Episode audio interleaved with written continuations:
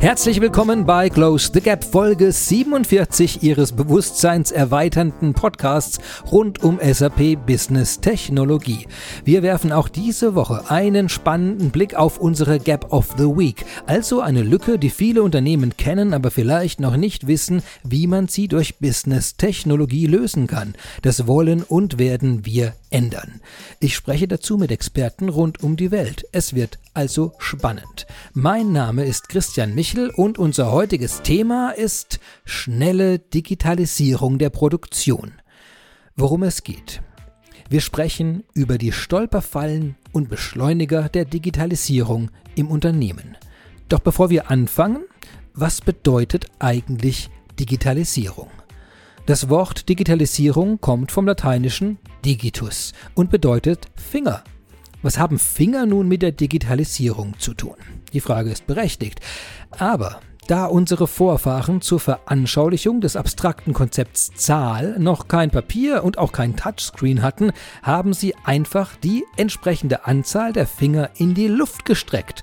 Brauchten sie also noch drei Mammuts, machten sie einfach die Geste eines Rüssels und streckten drei Finger in die Luft. Eine Kulturtechnik, die auch Sie heute noch bestimmt verwenden beim Bestellen von drei Bieren. Wir strecken einfach unser leeres Glas in die Luft und dazu gut sichtbar unsere drei ausgestreckten Finger. Damit wurde, vom Wort her gesehen, unser Bestellprozess bereits digitalisiert. Das genügt uns in Unternehmen natürlich nicht. Also tauchen wir noch ein bisschen tiefer in das Thema ein. Im Englischen unterscheidet man aus gutem Grund die Begriffe Digitization und Digitalization.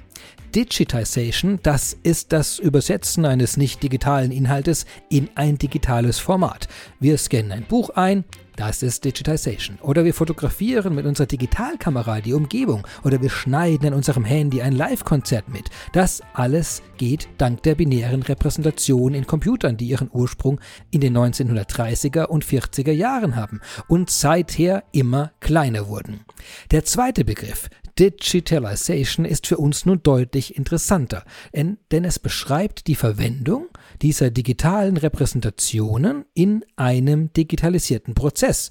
Wir treffen uns eben nicht mehr, sondern nutzen Videokonferenzen. Wir bestellen nicht mehr vor Ort im Laden, sondern wir nutzen dafür intelligente Apps.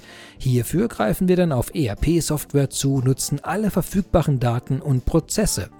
Wie aber digitalisiert man ganz konkret so einen Businessprozess? Zum Beispiel in der Produktion. Darüber will ich mit einem Experten sprechen und den rufe ich jetzt einfach mal an.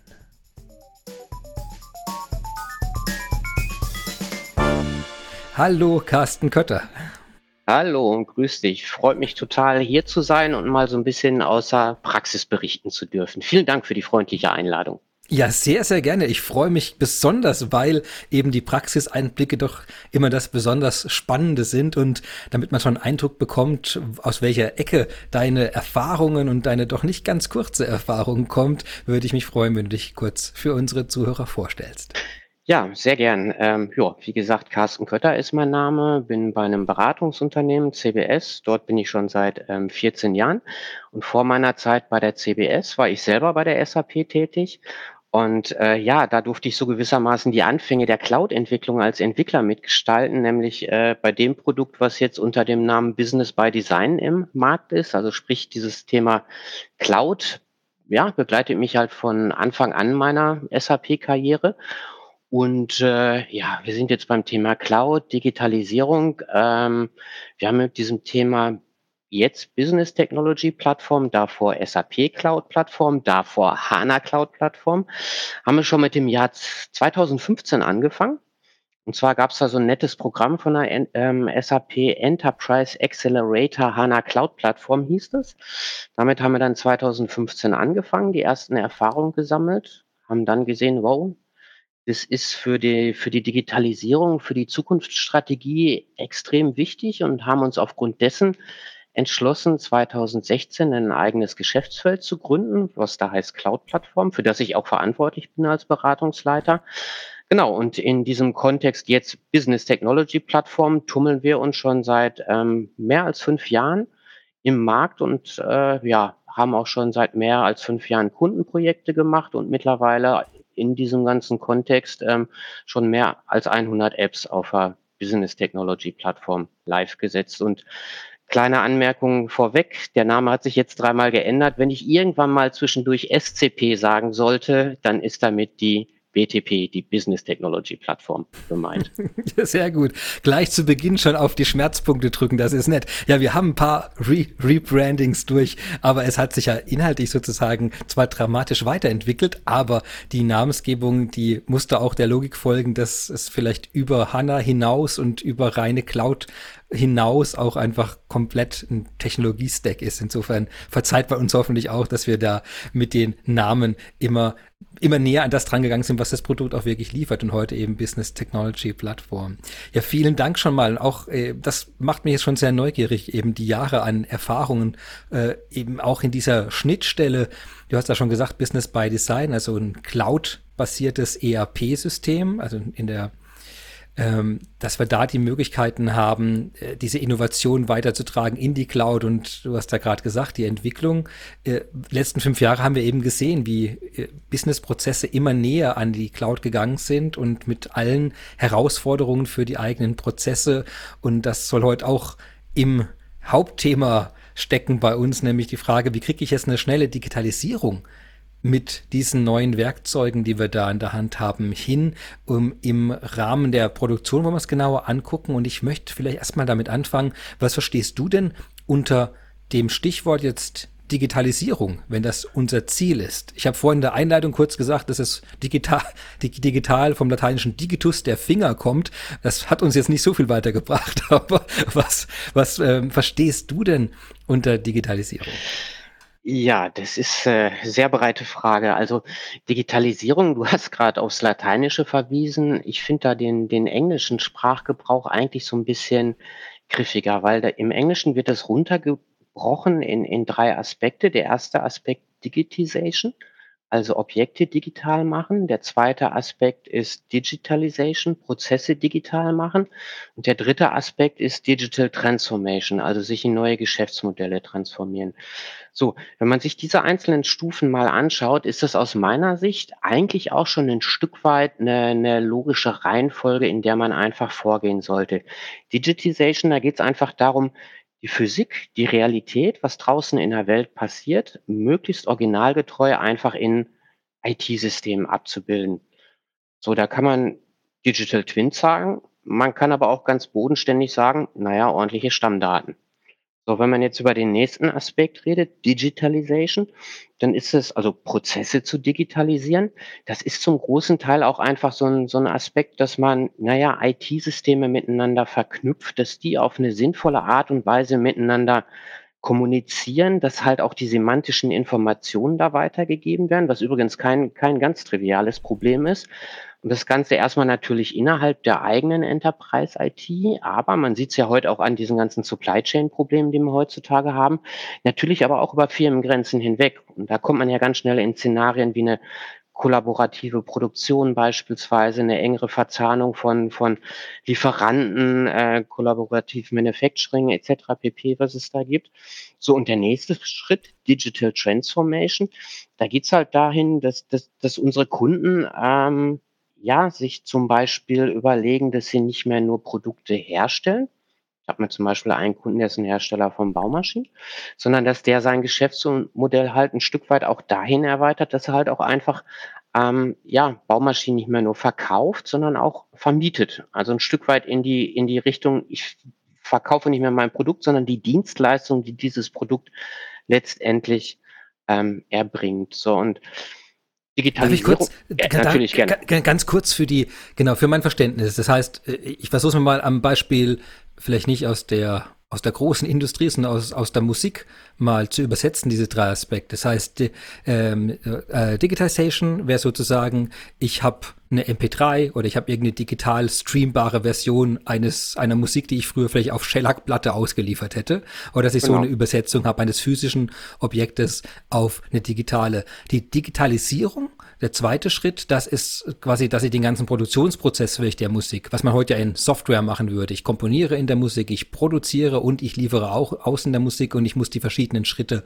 miteinander verknüpfen. Das heißt, das wäre dann der digitale Musikkonsum und Produktionsprozess, oder? Und die digitale Transformation, das wären dann zum Beispiel Firmen heute wie Spotify oder Apple Music, die darauf dann ein ganz anderes Geschäftsmodell oben aufbauen, wo man es sagt, vielleicht ähm, hörerabhängig, also wie viel, wie oft wurde ein gewisser Musiktrack abgespielt und dann Pay-per-Use-Modelle vom Prinzip. Oder das wären so die drei Schritte auf so eine Alltagswelt. Ja, genau. Oder dass man halt sagt, irgendwie jetzt im Bereich Spotify, dass Spotify halt nicht nur einfach Musik streamt, sondern auch vielleicht auch sieht, hey, der Carsten hört die Band XY total häufig. Die Band XY ist gerade in, in seinem Standort in der Nähe auf einer Live-Tournee, biete ich doch mal, ihm doch einfach mal Karten an beispielsweise.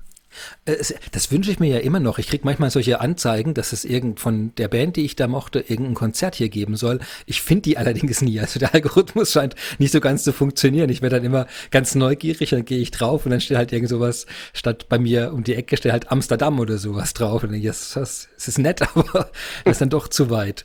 Ähm, ist sehr gut.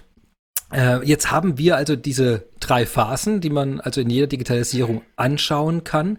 Jetzt haben wir im Titel noch das zweite, nämlich das Stichwort schnell. Schnelle genau. Digitalisierung. Was, äh, was fällt dir dazu ein? Genau, also ich meine, wissen wir alle, viele, ja, in der ERP-Systemlandschaft steht ja jetzt ein Generationenwechsel an, einfach von Richtung ähm, ERP zu Richtung S4 HANA. Und aus meiner Sicht ist es immer noch das Kernsystem. Da, da laufen halt einfach 90 Prozent des geschäftskritischen Umsatzes typischerweise drüber. Manchmal vielleicht 80, manchmal 99, egal.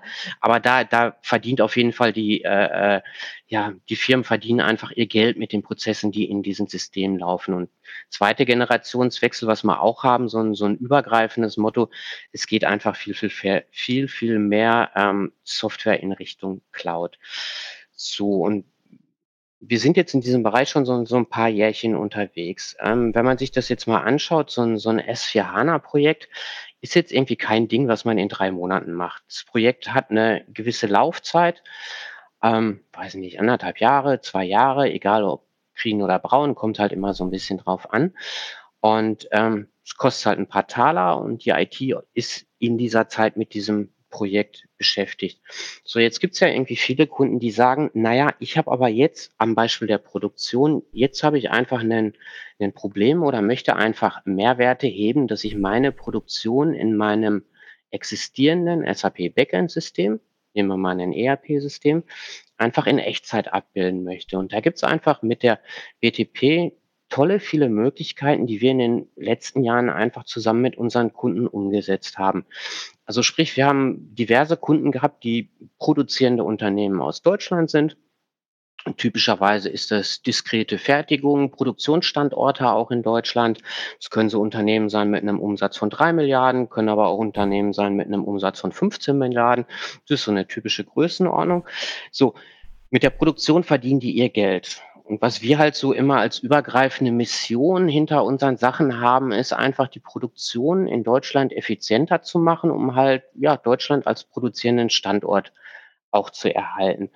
Und ähm, so, so typische Digitalisierungsprojekte mittels der BTP kann man sich so vorstellen, dass das nicht ein Megaprojekt ist, wie ein S4HANA-Projekt, was mehrere Millionen kostet, sondern das ist typischerweise vom Vorgehen, dass man zusammen mit dem Kunden so eine, so eine Vision entwickelt. Was möchte ich als übergeordnetes Ziel erreichen? So ein, so ein ähm, Polarstern, so eine North Star Vision. Sich dann aber überlegt, was sind denn die vielen kleinen einzelnen Schritte, die ich im, im ja, Sinne von Apps einfach implementieren kann, die dann einen überschaubaren Zeitrahmen haben, ein überschaubares Kostenbudget und die dann den Kunden einfach einen schnellen Return on Invest bieten. Um das Ganze jetzt mal weniger abstrakt zu machen. Beispiel. Ähm, wir haben unheimlich viele Apps gebaut für Kunden, die einfach dazu helfen, wenn, ich nehme jetzt als Beispiel wieder meine Baumaschinen, Baumaschinen produziert werden, dass da einfach ähm, die Produkte, die da verbaut werden, sind alle serialisiert. Da müssen halt einfach äh, möglichst unkompliziert alle Serialnummern gescannt werden. Okay, S4 ist noch lange hin bei diesem Kunden.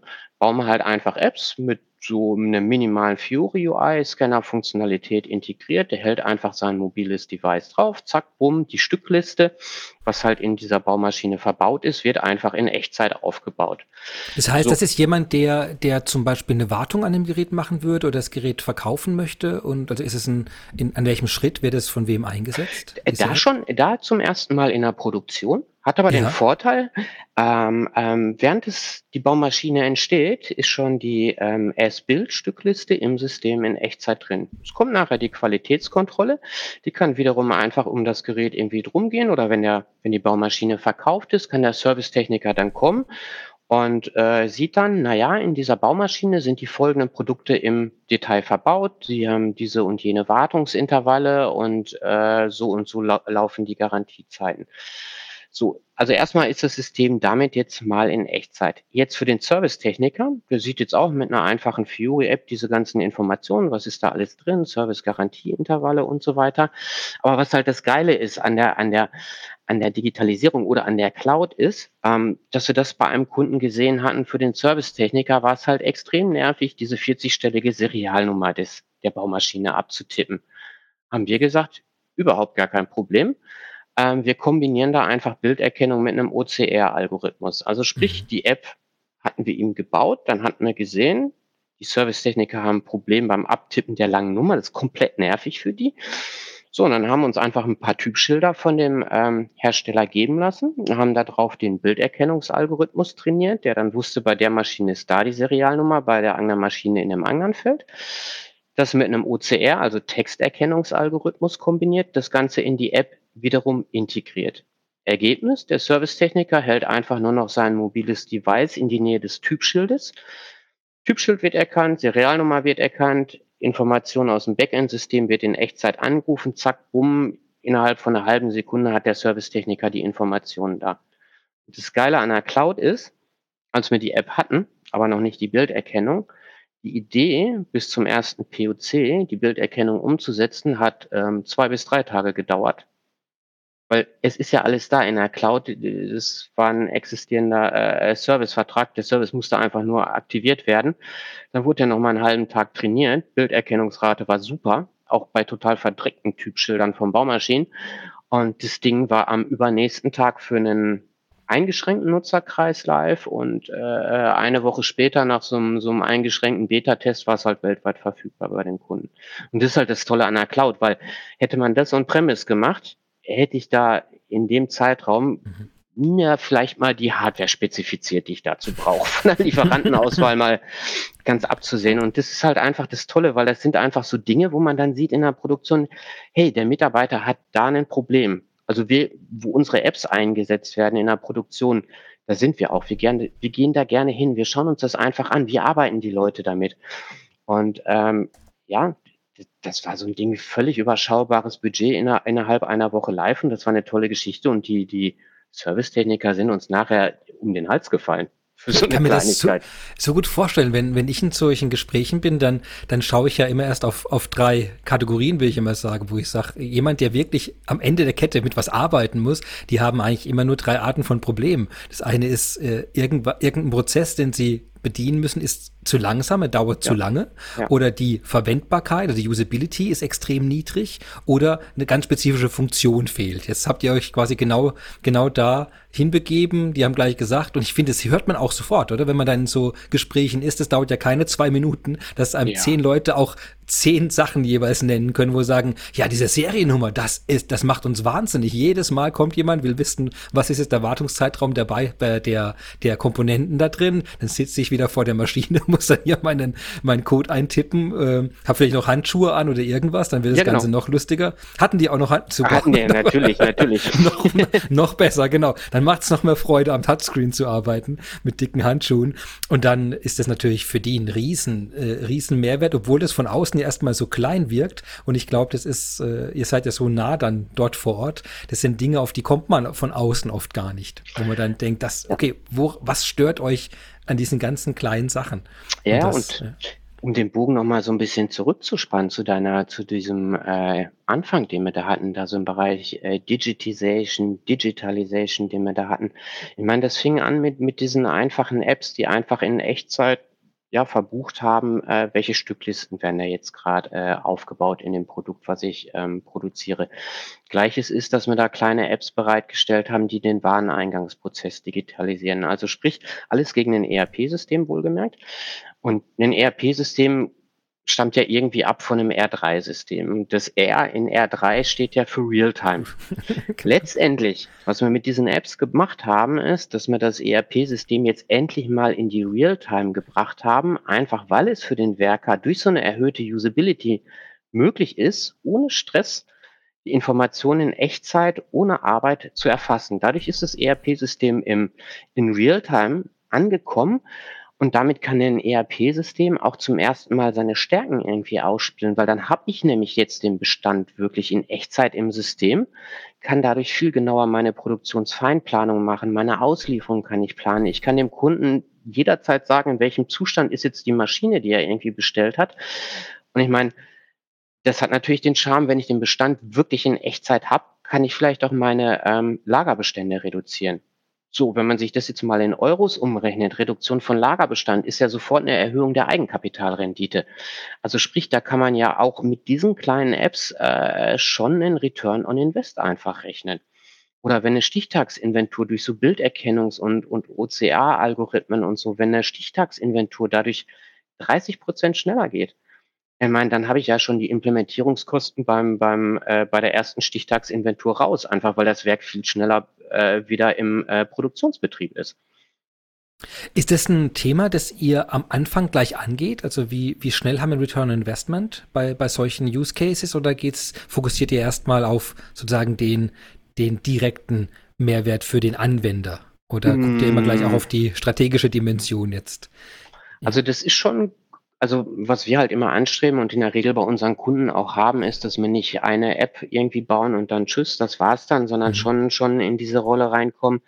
Lieber Kunde, was ist denn deine äh, übergeordnete Digitalisierungsstrategie? Welche Geschäftsziele verfolgst du denn? Ah, okay, ja. Was möchtest du erreichen? Geht es darum, irgendwie wirklich das Geschäftsmodell zu transformieren, so in dem Sinne, hey, ich will von einem von einem Verkauf von Produkten eher dahin gehen, die Dienstleistung zu verkaufen, die meine Produkte erbringen? Geht es darum, irgendwie an einem deutschen Produktionsstandort meinetwegen die äh, Produktivität zu erhöhen, indem man meinetwegen die, ähm, ja, die Auslastung von, von Produktionslinien einfach erhöht oder den, den notwendigen Bestand reduziert. Also das ist schon gut, wenn wir dieses übergeordnete Ziel irgendwie verstehen, weil das kann dann auch gut sein aufgrund unserer Erfahrung, dass wir einfach auf Ideen oder Use Cases kommen, die der Kunde vielleicht noch gar nicht so auf dem Schirm hatte, einfach weil er gedacht hat, das Szenario ist einfach mörderkompliziert umzusetzen. Wie jetzt mit diesem Beispiel vorhin mit der Bilderkennung. Also ich meine, das war für uns irgendwie ein kompletter No-Brainer. Das haben wir irgendwie so mhm. nebenbei gemacht und ähm, der Fachbereich, die, die Produktionsleiter meinen, oh, sie wussten gar nicht, was alles mit SAP mittlerweile geht. Sie dachten, das wäre immer halt nur SAP GUI. Und ich meine, wir haben uns unten die Produktion angeschaut. Die Meister hatten überhaupt keinen Bock mit dem SAP GUI zu arbeiten. Deswegen haben die das möglichst selten gemacht. Äh, weswegen auch so Produktionsrückmeldungen oder, oder Rückmeldungen von Fertigungsaufträgen, Produktionsfeinplanung nur irgendwann gemacht wurde, am Ende des Tages, ganz schlimm, vielleicht sogar am Ende der Woche. Das ERP-System war halt tagelang in der Vergangenheit gewissermaßen und äh, ja, so ein, so ein gutes altes ERP-System konnte seine Stärken überhaupt gar nicht äh, äh, ausspielen. Und wenn wir sowas sehen, dann wissen wir, hey, wir können dir hier einen ganzen Zoo an Sachen einfach so geben, die mit minimalen Anpassungen einfach funktionieren gegen ein ERP-System. Und ähm, ich meine, klar, kann man da jetzt als Argument bringen, S4 HANA macht mir alles gut. Hm, bestimmt auch. S4 HANA macht vieles gut und vieles richtig, absoluter Core. Ähm, aber viele der Lösungen, die wir halt auch gebaut haben, ähm, sind halt schon zum einen stark kundenspezifisch. Zum anderen, wenn wir es jetzt gegen ein ERP-System bauen, hat der Kunde den Mehrwert jetzt und nicht später, bis sein S4-System mal irgendwie live gegangen ist. Das ist halt noch ein ganz wichtiger Aspekt. Ja, das finde ich einen ganz, äh, ganz spannenden Punkt, weil äh, wir haben ja, äh, also ganz am Anfang war ja meine Frage in Richtung, was, was verstehen wir jetzt unter schnell? Und mhm. ich glaube, äh, du hast jetzt sehr eindrücklich auch gezeigt, wie, wie schnell so ein kleines Innovationsprojekt hier für die Steigerung der Produktivität umgesetzt ist, dadurch, dass die ganze Plattform ja schon bereitgestellt ist und Integration ja auch zumindest in den Werkzeugen da ist, dass man das auch recht, recht einfach umsetzen kann. Jetzt äh, ist eine andere Art von Geschwindigkeit, was du gerade beschreibst, dass, dass man vielleicht glaubt, man müsste auf etwas warten, bevor man Innovation umsetzen kann. Und eine Sache wäre vielleicht, dass ich erstmal mein komplettes ERP auf eine S4HANA migrieren muss. Und wie du vorhin schon sagtest, die IT-Abteilungen sind damit äh, dann oft einfach schon ausgelastet mit dieser Timeline und äh, den Arbeitspaketen, die dadurch kommen. Also und und wie geht ihr dann da dran, da dran? Du sagst erstmal, ihr könnt eigentlich heute anfangen. Was was bedeutet das? Also definitiv kann man heute anfangen. Ähm, ich meine, Fernziel aller Unternehmen, klar, ist, ist Richtung S4HANA. Ich meine, ein konkretes Vorgehen ist, wenn halt so, wenn der Kunde eine Idee hat oder wenn wir gemeinsam mit unserem Kunden irgendwie Ideen für die Digitalisierung entwickelt haben, dass man dann nach vorne schaut, was bietet ein S4HANA? So, vielleicht erkennt man dann, und das ist gar nicht so selten der Fall, mh, hm, im S4HANA gibt's was, aber eigentlich so richtig passt es irgendwie doch nicht auf mein spezielles Szenario. Ich brauche halt hier schon ein Stück weit eine kundenspezifische Lösung. Sagen wir, okay, lieber Kunde, kein Problem. Wir gucken mal an, was ein S4HANA zukünftig einfach an Schnittstellen bietet. Halt diese, diese weit gelisteten APIs, da api.sap.com, kennt hoffentlich jeder. Ähm, schauen wir uns einfach an, was das an Schnittstellen bietet. So, dann gucken wir jetzt im, im ERP-System, was gibt's denn da an Schnittstellen? Und wenn man sich jetzt einfach mal so Schnittstellen anschaut, was weiß ich, Wareneingang verbuchen und so. Ja, die sieht in einem S4-System anders aus. Das API sieht ein bisschen anders aus. Aber semantisch werden doch da letztendlich die gleichen Informationen prozessiert. Heißt, wir bauen typischerweise die Integration ins Backend-System in ein ERP-System so, dass es jetzt funktioniert. Und wenn der Kunde später den, den Wechsel macht von einem ERP-System zu einem S4HANA-System, dass diese ja, Custom-Lösung halt im Idealfall unverändert oder im Standardfall mit minimalsten Anpassungsaufwänden ähm, einfach weiter funktioniert. Also sprich, ich habe viele Fliegen mit einer Klappe geschlagen, weil ich habe jetzt schon meine Digitalisierung erreicht, einerseits. Andererseits, ich habe ein Stück weit Investitionssicherheit, Investment Safeguarding für die Zukunft. Ich muss das Ding irgendwie nicht mehr nochmal bauen. Der dritte Charme, den ich damit, äh, oder den dritten Vorteil, den ich damit ähm, ähm, gewissermaßen gehoben habe. Ich habe dadurch vielleicht eine Eigenentwicklung, die ich früher im ERP reingebaut hat, die habe ich halt nicht mehr im ERP-System, sondern die habe ich ausgelagert auf die Cloud. Und jeder Z-Entwicklung, die ich nicht in meinem ERP-System habe, um die ich mich bei der späteren S4HANA-Transformation nicht kümmern muss, macht eine S4HANA-Transformation einfach auch schneller. Das finde ich halt einen super spannenden Punkt, dass man, äh, weil man sonst ja erstmal alles transformieren muss oder migrieren ja. muss und dann nach erst entscheiden muss, wenn alles wieder läuft. Das ist ein bisschen wie wenn man beim Updates auf dem Telefon oder sowas oder auf dem Rechner macht und dann ist es ja oft auch ein guter Zeitpunkt, da auch mal aufzuräumen währenddessen, statt dann irgendwie alle tausend vorher installierten Applikationen und Erweiterungen und Add-ons mitzuschleppen. Und ich glaube, das ist wirklich ein, ein, ein sehr, sehr wichtiger Punkt, dass man sagt, fangt, fangt doch jetzt, wie beim Umzug auch, rümpelt doch vorm Umzug aus statt umzuziehen und dann zu schauen, was er nicht mehr braucht. Und das ist, glaube ich, eine tolle Gelegenheit. Das ist, das ist ja eins meiner Lieblingsbeispiele, weil wir wissen ja selber aus der Realität, wie das ist. Ich meine, man entrümpelt vor dem Umzug äh, weil das andere Szenario, ich entrümpel nach dem Umzug, ist ja nur ein Lippenbekenntnis, weil kein Mensch entrümpelt nach einem Umzug. Das, das sind die vielen Kisten, die da im Keller stehen, die, wo man denkt, ja, hätte ich sie doch mal besser beschriftet. ja, genau. Und ich meine, noch ein weiterer Aspekt, der da irgendwie rein, reinspielt. Ich meine, ähm, mit dem S4 HANA, SAP propagiert ja auch die, die Clean Core oder pragmatischer formuliert diese Lean-Core-Strategie, dass es da einfach diesen Ansatz der In-App und Side-by-Side-Extensibility geht und was mir da letztendlich propagieren, wenn man das vorher schon auf dem ERP-System macht, ist, das ist schon Side-by-Side-Extensibility. Sprich, wenn ich das schon gegen ein ERP-System mache, dann, dann weiß einfach die IT auch, wie sich so eine Business Technology Plattform anfühlt. Was brauche ich da an Skills für? Wie sieht ein Governance-Prozess aus? Äh, äh wer kümmert sich um die QA? Wie, wie betreibe ich das System einfach? Also sprich, dadurch, dass ich das vorher gemacht habe, habe ich dann im Sinne einer späteren Lean S4 HANA Strategie habe ich halt schon das richtige Fundament gelegt, um ein S4 HANA System wirklich zukunftsweisend aufzubauen. Weil ich habe ja noch zwei andere Optionen. Die andere Option wäre, ich mache erst S4 HANA und dann Business Technology Plattform. Das ist für mich undenkbar, weil das heißt dann für mich, naja, das Kind ist schon im Grunde gefallen. Das Kind ist schon im Brunnen gefallen, so rum, weil wenn das S4 HANA System live ist und ich habe das auch mit ja, ERP Best Practices gemacht, dann habe ich da nun mal wieder mein ganzes ABAP Coding drin. Ähm, was bei einigen Kunden nicht unbedingt das Schlechteste ist, aber es ist nicht im Sinne der Lean Core Strategie.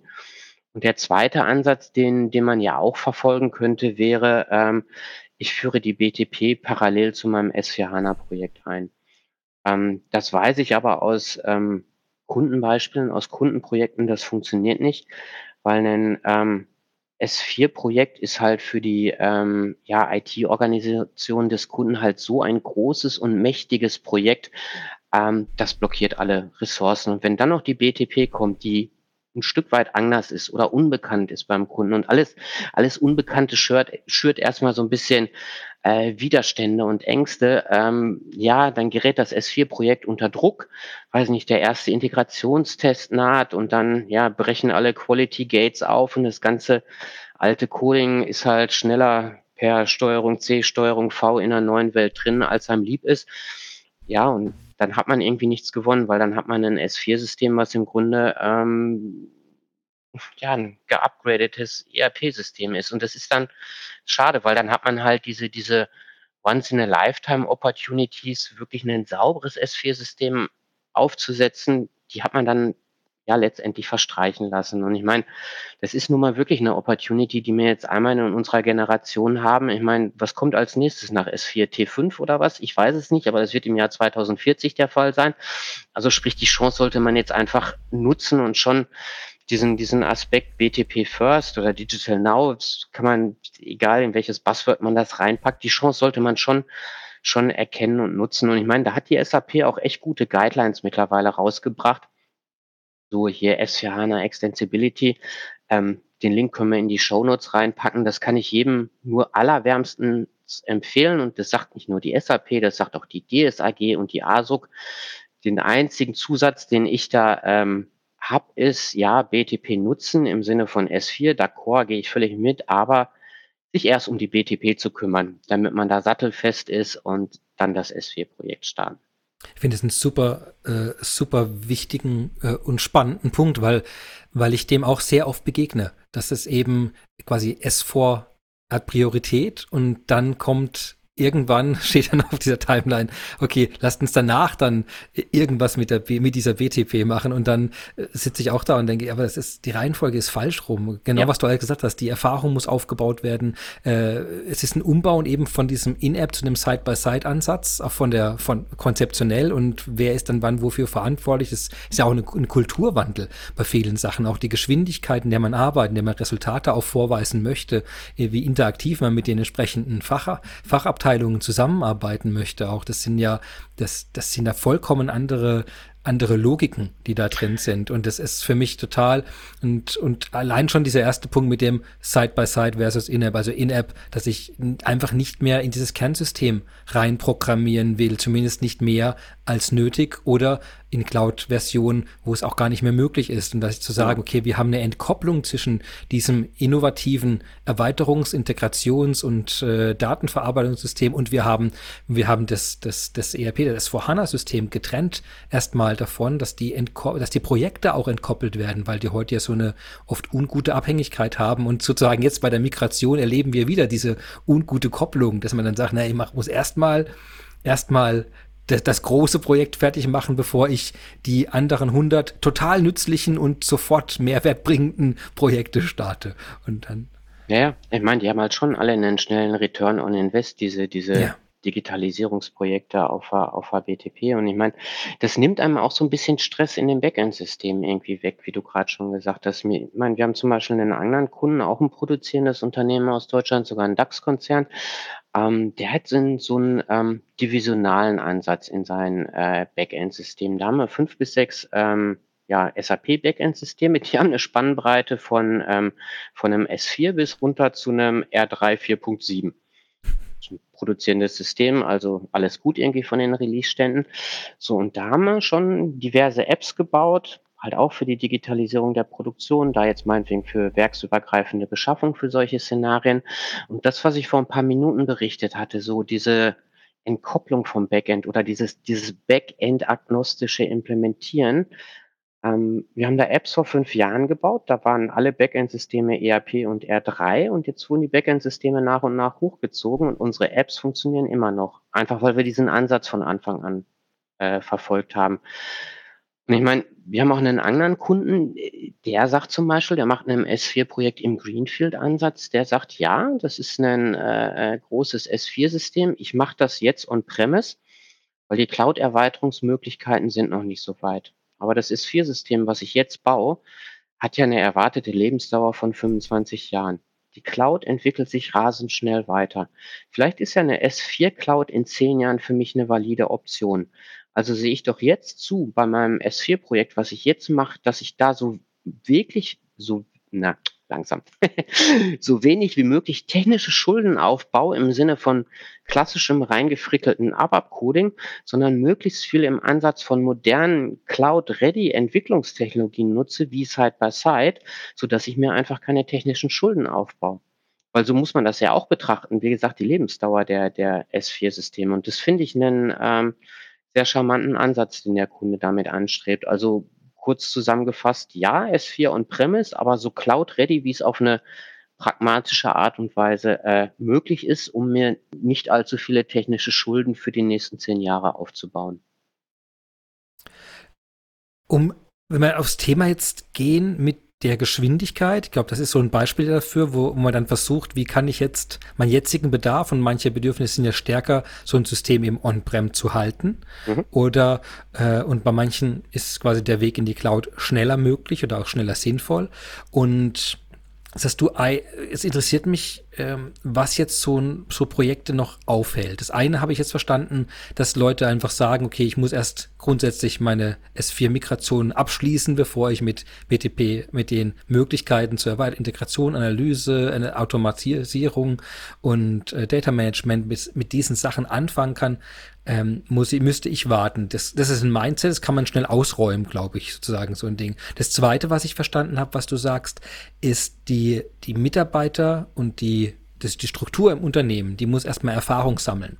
Ja. Deswegen, also das nochmal als Argument ist sogar noch früher zu machen, weil das ist vielleicht sogar das, was am längsten dauert, dass die, dass die Leute ihre Arbeitsweisen, noch die vielen unklaren Sachen. Ich habe das als das Cloud-Thema, es klingt, es klingt wie ein Dinosaurier spricht von früher, aber ist, als die Cloud aufkam, dann weiß ich, am Anfang war technisch ganz oft äh, schon viel Interesse da, aber das ganze Kommerzielle war so unklar den Leuten auch. Wie, wie, wie mache ich überhaupt einen Einkauf bei einem Pay-per-Use-Modell? Also wie, wie gehe ich denn damit um, wenn ich ja nicht mehr sagen kann am Ende des Jahres, wir haben jetzt, weiß nicht, 50.000 ausgegeben, auf jeden Fall, das ist unser Budget, sondern was machen wir denn, wenn es nutzungsabhängige Abrechnungen gibt? Dann habe ich gemerkt, dass viele Unternehmen hatten da gar keinen Prozess für sowas. Ja. Und das sind so, das sind so Dinge, wo ich auch gemerkt habe, äh, heute hat es ja fast jedes, das ist quasi kein Thema mehr, aber das hat in vielen Unternehmen, war mein Eindruck, auch manchmal Jahre gedauert, bis die diesen Prozess aufgebaut hatten, wie gehe ich mit mit nutzungsabhängigen Rechnungen überhaupt um? Genau, das ist natürlich Lizenzaspekt. Äh, ja, ist ein Thema, war früher ein viel, viel größeres Thema. Da hat die SAP ja auch drauf reagiert. Da gibt's ja auch die unterschiedlichsten Lizenzmodelle für die unterschiedlichsten Anforderungen. Das passt. Das so bei den Kunden würde ich sagen, mittlerweile kein Thema mehr. Was aus meiner Sicht ähm, ein größerer Aspekt ist, den hattest du vorhin so ein bisschen gestreift, auch warum man das Thema BTP ähm, zuerst angehen sollte, ist einfach dieser Aspekt äh, äh, Skills der Mitarbeiter, Mindset der Mitarbeiter mhm. und halt auch die entsprechende Organisation. Ich meine, klar gibt es irgendwie den, den ABAP-Stack in einer, in einer Cloud, den gibt es auch in einer Embedded Steampunk-Variante, kennen wir alle. Äh, nichtsdestotrotz bin ich so ein starker Verfechter davon, wenn man schon auf die BTP geht, dann bitte gerne auch ähm, ja, Node.js zu verwenden oder meinetwegen auch Java. Es hat so ein bisschen den Hintergrund, naja, meiner Meinung nach ABAP in der Cloud, Wenn man das so vergleicht, ist es so ein bisschen wie die Elektromobilität und ABAP in der Cloud ist für mich sowas wie ein Plug-in-Diesel, ein Plug-in-Hybrid. Das ist irgendwie nichts Halbes und nichts Ganzes. Ist nicht böse gemeint gegen die SAP. Ich bin da einfach ein Verfechter von, wenn schon Cloud, dann, dann richtig im Technologiestack, also Node.js. Es hat aber viele, viele positive Aspekte. Zum einen vom, vom Training her. Ich meine, mit dem Thema Fury muss ich mich sowieso auseinandersetzen. Dann baue ich Skills auf im Bereich JavaScript. Node.js ist letztendlich nur ein Dialekt von, von JavaScript. Also sprich, ein Fury-Entwickler kann sich problemlos in Richtung BTP weiterentwickeln. Das ist ein positiver Aspekt. Der zweite positive Aspekt, den ich da sehe, wenn man sich anschaut, wie schwer ist es wirklich erfahrene Entwickler zu kriegen im Bereich ABAP oder im Bereich Node.js. Der Node.js-Markt ist, ich weiß nicht, ich kenne keine exakten Zahlen, gefühlt ein Faktor 100 größer.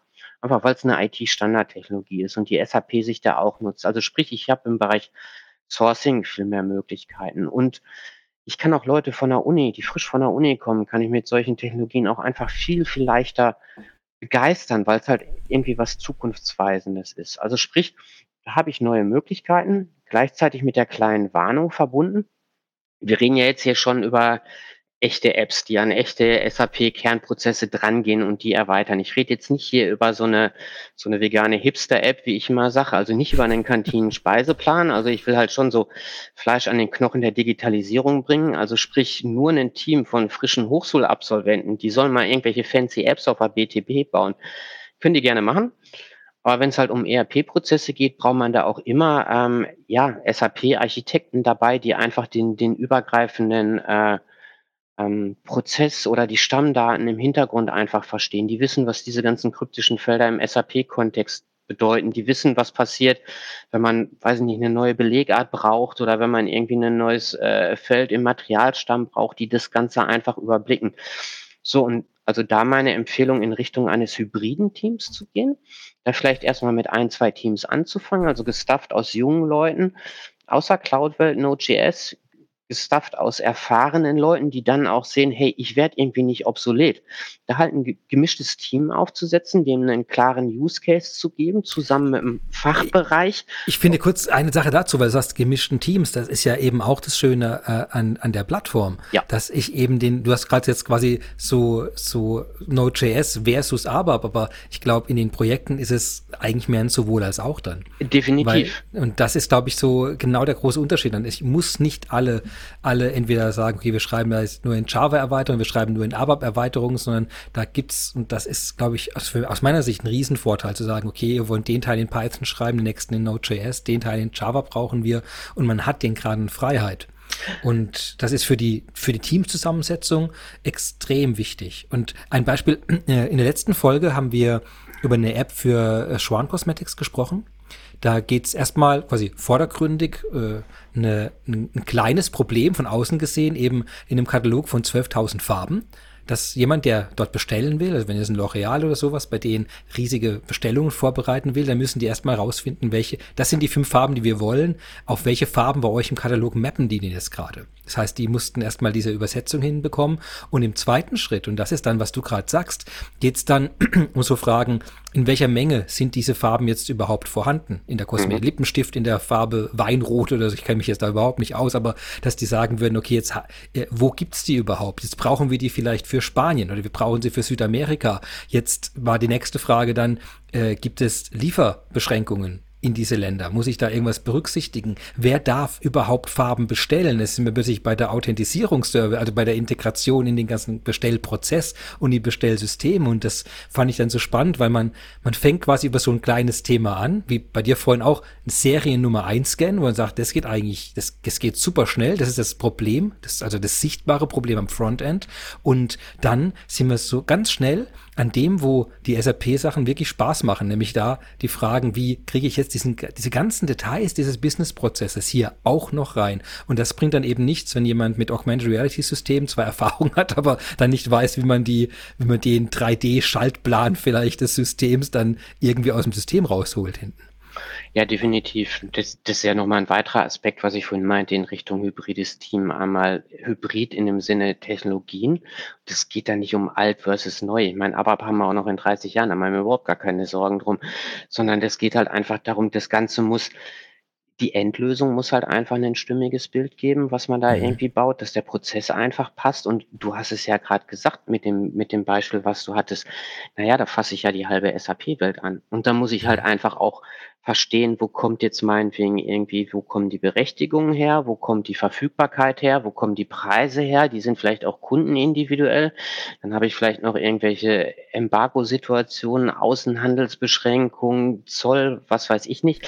Es gibt ja alles Mögliche und deswegen braucht man da einfach ähm, ja sehr gemischte Teams und weiß nicht, gibt ja diesen diesen DevOps-Ansatz in der Technologie. Ich bin da eher so ein Freund von bis DevOps, also so von wegen, dass man da einfach ähm, ja den Fachbereich kontinuierlich mit an Bord holt, der dann nicht irgendwie anfangs nur so ein Pflichten- und Lastenheft einem diktiert und, und die Technologen sollen das dann umsetzen, sondern dass man das eher so interaktiv macht, Design Thinking, wir nennen es so ein bisschen Enterprise Garage, dass man da erstmal mit so einem MVP anfängt, den in einem kleinen Nutzerkreis aber wirklich live setzt und dann einfach schaut, wie ist da wirklich die Nutzung und dann anhand von den echten Nutzungsdaten einfach die Dinge nach und nach verbessert. Und das ist ja auch so ein, so ein, so ein Charme der Cloud-Welt. Einfach weil ich nicht im Kern bin, habe ich da auch so ein bisschen mehr Freiräume im Mhm. Sinne von, ich gebe es erstmal nur einem beschränkten ähm, Nutzungskreis. Das heißt, das Thema, was macht langsam oder wie machen wir es denn schneller, diese Digitalisierung, äh, raus aus dem S4, S4 First Mindset sozusagen, sofort BTP anfangen, Mhm. äh, die Skills der Mitarbeiter und die Reife der Organisation voranbringen, was genau diese Cloud Konzepte mit sich bringen, äh, moderne Sprachen einsetzen können. Das ist also eine Möglichkeit, um die gemischten und hybriden Teams dadurch zur Verfügung zu haben, wie du gesagt hast. Ähm, und dann in einem Art, was heißt, bis DevOps hast du es jetzt genannt, oder Ja. dass man sehr schnell, äh, sehr schnell in in so minimal, äh, also Minimal Viable Products, in Minimalprodukte geht, die man dann mit den Teams schon testen kann, anhand echter Produktionsdaten, echter Erfahrungen, Abläufe äh, testen kann. Und das Ganze hat man so unabhängig, wie man es auch braucht, weil es ja auf einer in dem Sinne separierten Plattform, wo man auch äh, die ganze, ganze Kontrolle darüber hat, in so einem Entwicklungsprozess äh, Genau. umsetzen kann. Genau, und Super. das Business brauchen wir halt immer dabei, weil äh, wir müssen halt einfach verstehen, wo will sich die Firma weiterentwickeln. Was sind jetzt wirklich aus betriebswirtschaftlicher Sicht die, die übergeordneten Probleme, wo einfach ähm, der Schuh drückt. Und ich meine, irgendwann hatten wir mal zu Beginn den Aspekt Usability. Da kann man unheimlich viel irgendwie mit, mit heben. Ich meine, wenn man zum Beispiel an so, so Sachen denkt, die Lieferketten werden immer vernetzter, ähm, wenn man einfach Lieferanten stärker integriert oder seine Endkunden. Weiß nicht, das hat man jetzt bei, bei ein paar Kunden gemacht für, ähm, für einen Außenhandelsprozess, Gelangsbestätigung. Das ist jetzt im Bereich des Inner-EU-Warenverkehrs. Da muss der Warenempfänger, der in einem anderen EU-Land sitzt, äh, quittieren, dass er die Ware bekommen hat, damit man die Mehrwertsteuer zurückbekommt. Oder der Logistikdienstleister, wer auch immer.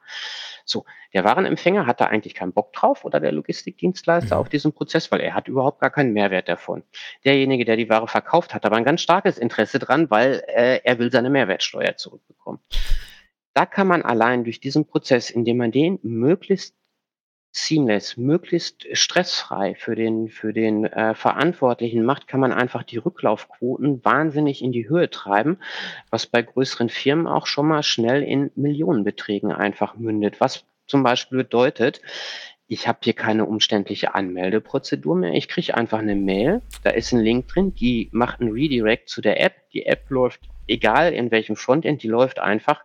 Dahinter ist ein One-Time-User, der mit diesem Prozess äh, äh, direkt schon verknüpft ist, also nichts mehr mit User und Passwort und dieses ganze Geraffel. Dann wird das Zeugs gemacht. Ich quittiere das und damit das Ganze auch wirklich so audit-proof ist, meinetwegen noch mit so Geschichten wie äh, ja, GPS-Koordinaten oder IP-Geofencing, dann ist es auch wirklich für die Re Revision idiotensicher. So, und für den Endanwender ein Klick ist schnell gemacht. Ähm, die Rücklaufquoten sind viel, viel höher und viel, viel schneller, aber für denjenigen, der die Ware äh, äh, verkauft, der hat viel, viel bessere Quoten und hat einfach ja, höhere EU, äh, höhere Mehrwertsteuer. Äh, äh, ähm, Rückzahlung und kommt schneller an sein Geld dran. Also das sind so, so Sachen, die man da echt berücksichtigen muss. Und die Usability ist aus meiner Sicht ein Riesenthema einfach. Jetzt haben wir den, den Ablauf äh, so ein bisschen schon anskizziert. Ich würde gerne noch mal versuchen, ein bisschen äh, Schritt für Schritt mit dir da durchzugehen, zu schauen. Du hast es gesagt, also das erste Gespräch, also eine Firma kommt auf euch zu oder mhm. ihr seid, ihr kommt ins Gespräch und dann sagt ihr zuallererst mal, was ist euer quasi euer Geschäftsziel, oder? Was ist die Strategie, die wir jetzt genau. durch eine Digitalisierung unterstützen wollen? Dann ja. gibt es die Strategie und dann würde man in einer Art Arbeitskreisen oder Work, erst, ersten Workshops mit, mit entsprechenden Unternehmens zusammensitzen, um dann zu schauen, okay, was gibt's, so wie du vorhin sagtest, jetzt an dem Beispiel Baumaschi Baumaschinen, äh, Seriennummern, ein, was, was sind so Pain Points? Ist man an dem Punkt schon an den Pain Points, die man sammeln würde, oder kommt dann noch eine Phase davor? Äh, mal so, mal so. Also manchmal mhm. gibt's dann schon, dass man schon ein halbwegs konkretes Szenario hat oder die Herausforderung hat, hey, ich möchte die Auslastung meiner Produktionsstraße mhm. steigern, mhm. was kann man da irgendwie machen? So, dann machen wir Workshops. Wir nennen das gerne Enterprise Garage bei uns. Es ist nicht so ganz äh, im luftleeren Raum wie Design Thinking. Ist jetzt nicht als Kritik gemeint, aber weil wir halt sowas schon ein paar Mal gemacht haben, haben wir häufig auch schon viele Apps einfach mal in unserem Bauchladen mit dabei, die wir schon bei anderen Kunden gemacht haben. Ich nehme auch gern fähige Technologen, Entwickler von mir einfach mit in solchen Workshops dazu, wenn es ein bisschen konkreter ist, die einfach Live-Coding, wenn wir was besprechen oder am Whiteboard irgendwie äh, äh, zusammenmalen, die das dann einfach mhm. basierend auf unserer Library einfach mal in so einem allerersten Mockup einfach mal schnell umgesetzt haben, wo der Kunde dann wirklich sieht, direkt im Browser, hey, so könnte das aussehen.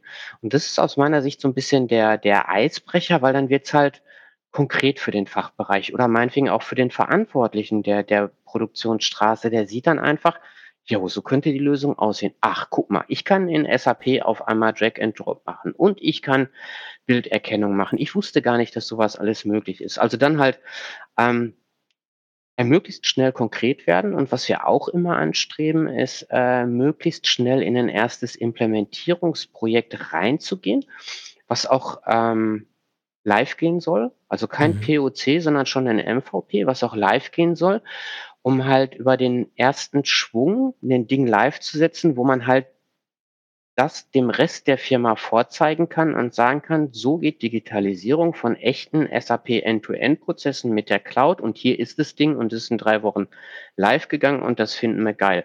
Weil sowas zeugt halt so ein bisschen auch einen, ähm, den notwendigen Mindset-Wechsel in der, in der Organisation an, weil so, es gibt schon den, die ein oder andere Firma, wo die SAP-Abteilung halt nicht so den Ruf unbedingt von Schnelligkeit und Agilität hat. Und dagegen muss man erstmal so ein bisschen ankämpfen. Und das kann man am besten machen anhand von konkreten Beispielen. Und deswegen bin ich ja immer so ein Fan davon, wirklich SAP End-to-End-Prozesse zu nehmen. Also Produktion, mhm. Weineingang, Qualitätsmanagement, Auslieferung, was auch immer und nicht halt irgendwie eine App für einen Kantinen-Speiseplan. Da reite ich immer drauf rum, weil ich meine, was wir ja letztendlich erreichen wollen, ist, dass der Firmenumsatz gesteigert wird. Und was uns eigentlich egal ist, ob der Kantinenumsatz gesteigert wird. Das ist mir herzlich Schnuppe. Und die meisten du bist, du bist kein Betreiber einer Kantine, das merke ich ja. schon. schon da möchte ich doch ordentlich wissen, wer wann zu welchem, zu welcher Menü eins bis drei geht und was die Bewertungen sind. Ja, aber ich, ich verstehe, was du meinst. Eben, dass man, äh, ich glaube, das ist eben, wo eine SAP-Abteilung dann plötzlich, plötzlich ein beeindruckendes Beispiel geben kann, weil das ist, was alle anderen nämlich überhaupt nicht können, nämlich den, ja. so ein Prozess, äh, der, der im echten Leben stattfindet, mit all den komplexen äh, Interaktionen mit den Systemen und mit den Datenquellen und den Prozessschritten und den, auch den, den Auflagen, die man doch in den Prozessen ja immer wieder hat, dass die dann plötzlich sagen, ja, jetzt äh, brauchen wir doch nur ein paar Tage und ein paar wenige Wochen, bis dieses Projekt bei uns gestemmt ist. Und übrigens, ihr könnt das jetzt einsetzen. Ihr genau. könnt das richtig einsetzen. Und hier ist kein Showcase, kein POC, ja. ihr könnt das einsetzen. Ja. ja, und wir hatten vorhin das Thema Mindset, weil wenn das erfolgreich umgesetzt ist, das erzeugt total häufig eine echt äh, ziemliche Eigendynamik dann bei unseren Kunden, dass der Fachbereich dann auf einmal sieht, wow, ah, wir hätten hier noch eine Idee, ah, wir hätten hier noch eine Idee. Und dann äh, äh, holt man halt die Leute an Bord. Und das war das, was ich meinte mit diesem BizDevOps, also Business Development und Operations, dass das irgendwie aus einem Guss ähm, erfolgen muss. Und dann kommt man halt ganz schnell dahin. Deswegen meinte ich vorhin nochmal dieser, dieser Aspekt irgendwie, äh, was ist meine North Star Vision, mein Polarstern der Digitalisierung, wo will ich hin? Dass man dann halt zusieht, viele, viele kleine äh, äh, Projekte im Bereich der Digitalisierung hintereinander zu machen die dann alle, wie gesagt, alle auch irgendwie so einen so 'n so 'n schnellen Return on Invest haben. Und wenn man das mal so mit Schiffen vergleicht, so ein so 'n S4-Projekt ist einfach ein riesen Ozeantanker. Wenn der einmal in Bewegung ist, ja, dann ist der in Bewegung, aber bis der in Bewegung kommt, das dauert halt einfach ein bisschen. Und diese diese Digitalisierungsprojekte auf der BTP, die sind dann häufig einfach Speedboat-Projekte. Mhm. Starten viel schneller, haben aber auch viel schneller ein vorzeigbares Ergebnis. Und, äh, ja, wie gesagt, ich kann es ja nicht häufig genug betonen, wenn man dann danach sein S4-Projekt startet, hat man eigentlich das Beste aus allen Welten irgendwie schon, äh, zusammen.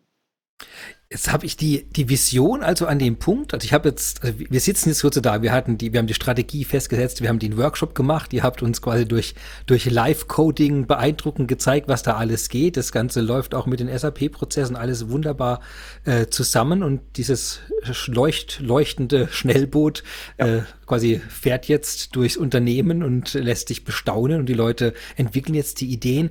Jetzt kann ich mir vorstellen, dass jetzt danach so eine Art äh, äh Team, virtuelles Team oder wirkliches Team ja aufgebaut werden müsste, mhm. äh, das, das dann wahrscheinlich eine Mischung aus euch und den, jetzt mal lokalen Ressourcen im genau. Unternehmen ist. Wie, wie sieht diese Phase aus?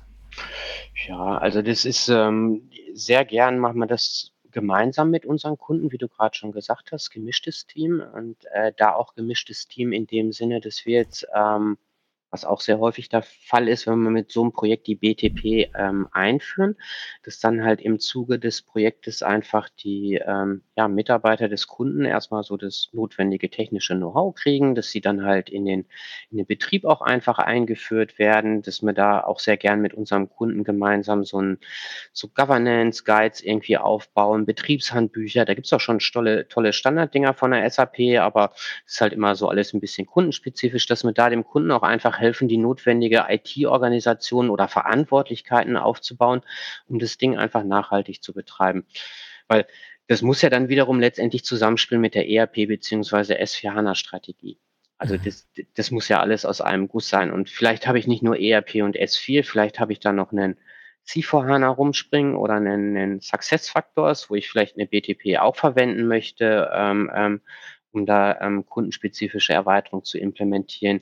Vielleicht habe ich noch was im Bereich CPI oder SAP Analytics Cloud, also von diesen ganzen Cloud-Produkten. Also da sehen wir schon zu, dass wir da mit unserem Kunden im Zuge der ersten Projekte einfach eine, eine nachhaltige Technologiestrategie aufbauen, etablieren, in dem Sinne, dass der Kunde das auch einfach nachhaltig ähm, betreiben kann. Und dann im, im Idealfall, und das, das kriegen wir halt meist hin, ergibt sich daraus dann wirklich eine schöne schöne langfristige ähm, Zusammenarbeit. Und unser allererster Kunde, den wir im Bereich damals noch HANA Cloud Plattform hatten, Anfang 2016, der ist immer noch unser Kunde.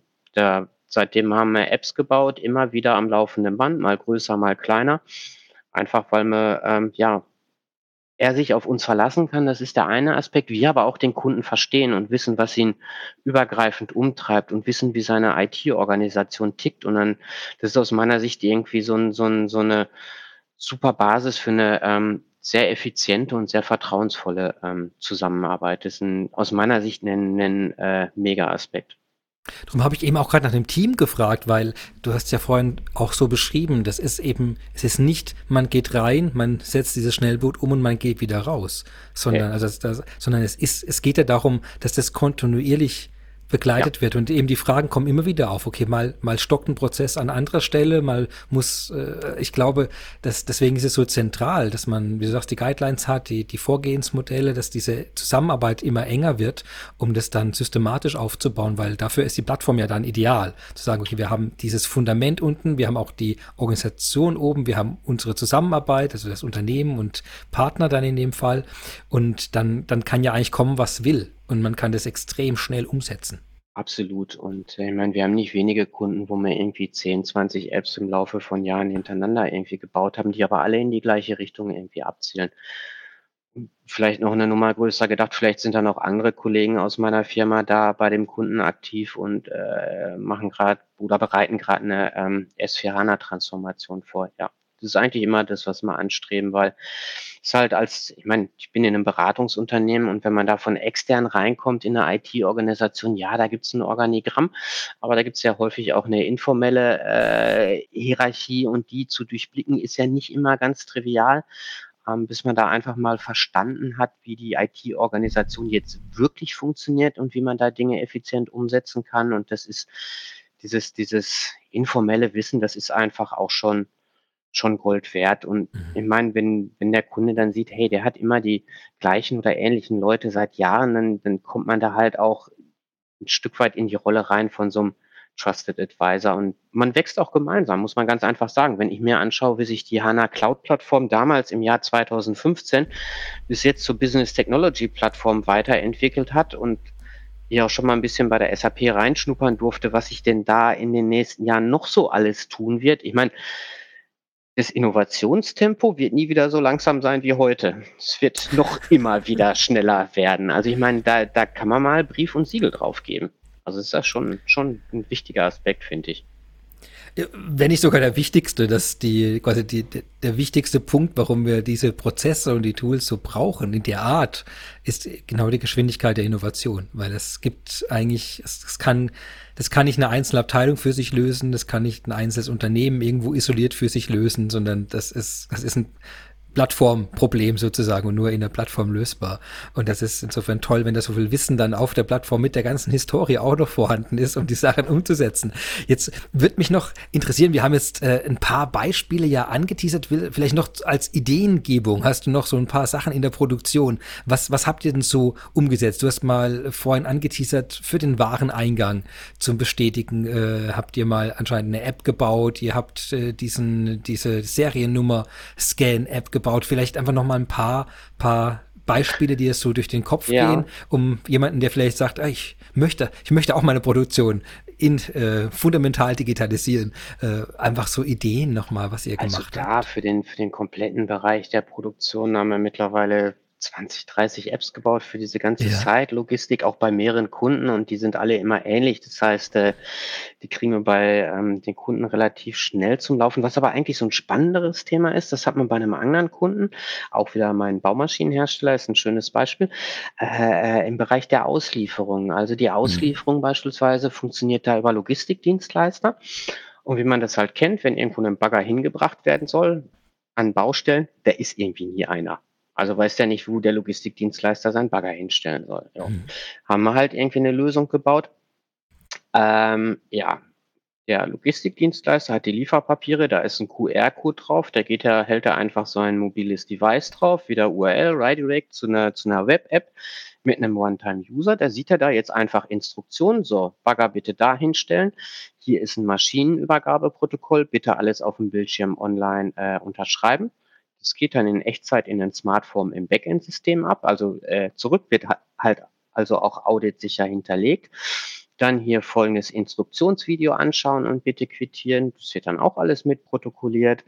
Äh, dann jetzt bitte Fotos machen, wird auch im Backend abgelegt. Dann jetzt äh, GPS-Koordinaten abgeben und so weiter und so fort. Das heißt, das Backend-System weiß in Echtzeit, wurde ordnungsgemäß ausgeliefert und das Ganze ohne komplizierte Anmeldeprozedere. Und das System weiß sogar, wo der Bagger jetzt steht. Genau. Das ist, noch, das ist deutlich das, schöner, als genau. wenn man eine Person irgendwo gesagt hat, ich habe ihn danach irgendwo abgestellt, aber ich bin ja. nicht mehr ganz sicher. Irgendwo. Ja, oder es ist überhaupt nicht dokumentiert, aber das, das ja. Ganze dann halt in, in, in Echtzeit im Backend da, auch in existierende Smartforms, die Unterschriften irgendwie rein. Also ohne große Änderungen an den Backend-Prozessen funktionierte das Ganze und das ist mhm. jetzt wiederum eine Nummer weiter gedacht wie gesagt, die gehen ja auch mehr und mehr dahin, die Bagger nicht nur zu verkaufen, sondern auch zu vermieten. So, dass jetzt diese Bagger beispielsweise so kleine Bluetooth-Devices irgendwie kriegen.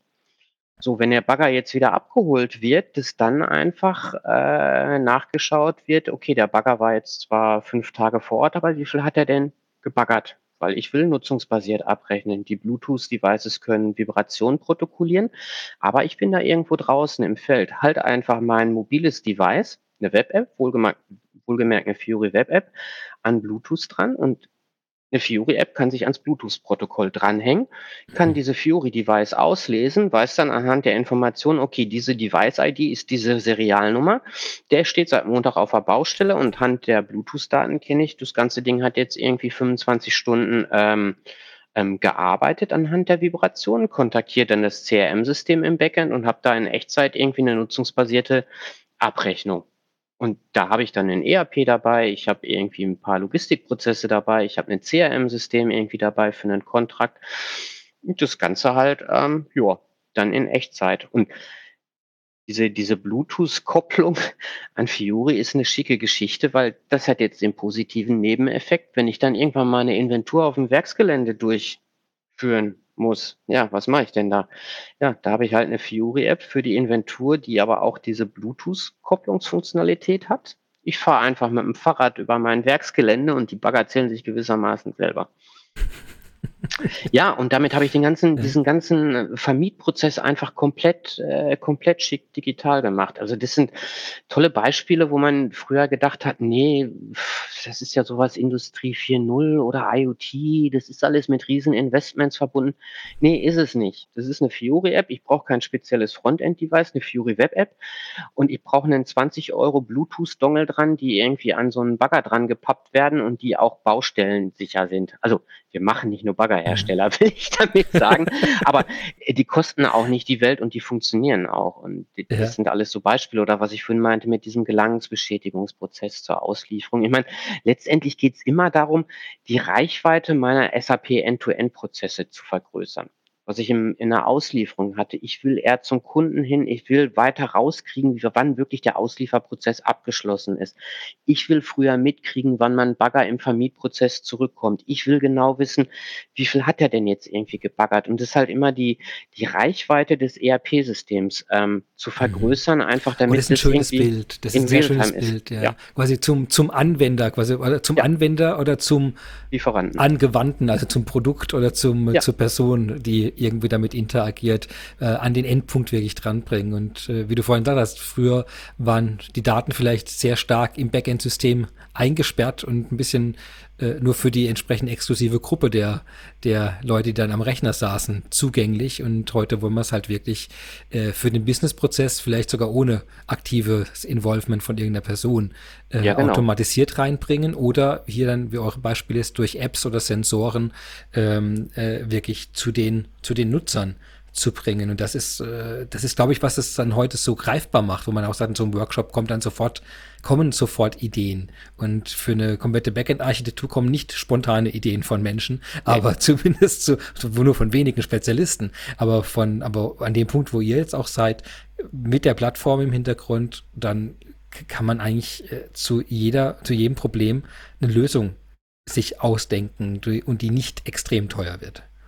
Genau. Ja, Reichweitenvergrößerung. Das Reichweiten. ist wirklich das, das übergreifende Motto Reichweite des SAP Backend-Systems mittels BTP vergrößern, sowohl Richtung vorne raus, Lieferant, als auch Richtung hinten raus, Dienstleister, Endkunde. Genau. Sehr gut. Dann haben wir hoffentlich auch eure und unsere Reichweite mit, heut, mit der heutigen Folge entsprechend erweitert und kämen langsam schon zum Ende, wenn das für dich okay ist. Und dann wäre der letzte Teil hier schon, das heißt Famous Last Words. Also sollte ich noch nach einem Projekt gefragt haben, nach einer, nach einer Überzeugung, einer Idee oder irgendeinem Format, einem White Paper, das du geschrieben hast, bist, hast du einen YouTube-Kanal oder trittst mit einem, mit einem vierstimmigen A Cappella-Chor auf, dann darfst du das alles jetzt noch in dem letzten Abschnitt hier kurz erzählen. Ja, aus meiner Sicht, äh, wie gesagt, ähm, BTP First, S4 HANA Second. Digitalisierung ist da, man kann die einfach machen. Das ist alles überhaupt gar kein Hexenwerk. Einfach machen. Und äh, eine North Star Vision braucht man, aber das Ganze in erste kleine Schritte, aber dann wirklich schnell in die Umsetzung kommen, das ist mir ganz, ganz wichtig und das ist, das bringt auch Erfolg. Das geht, das ist alles gar nicht so schwierig. Das ist alles gar keine, gar nicht so eine Rocket Science und ähm, ja, ich helfe jederzeit gerne. Einen YouTube-Kanal habe ich nicht, dazu habe ich viel zu viele Kundenprojekte.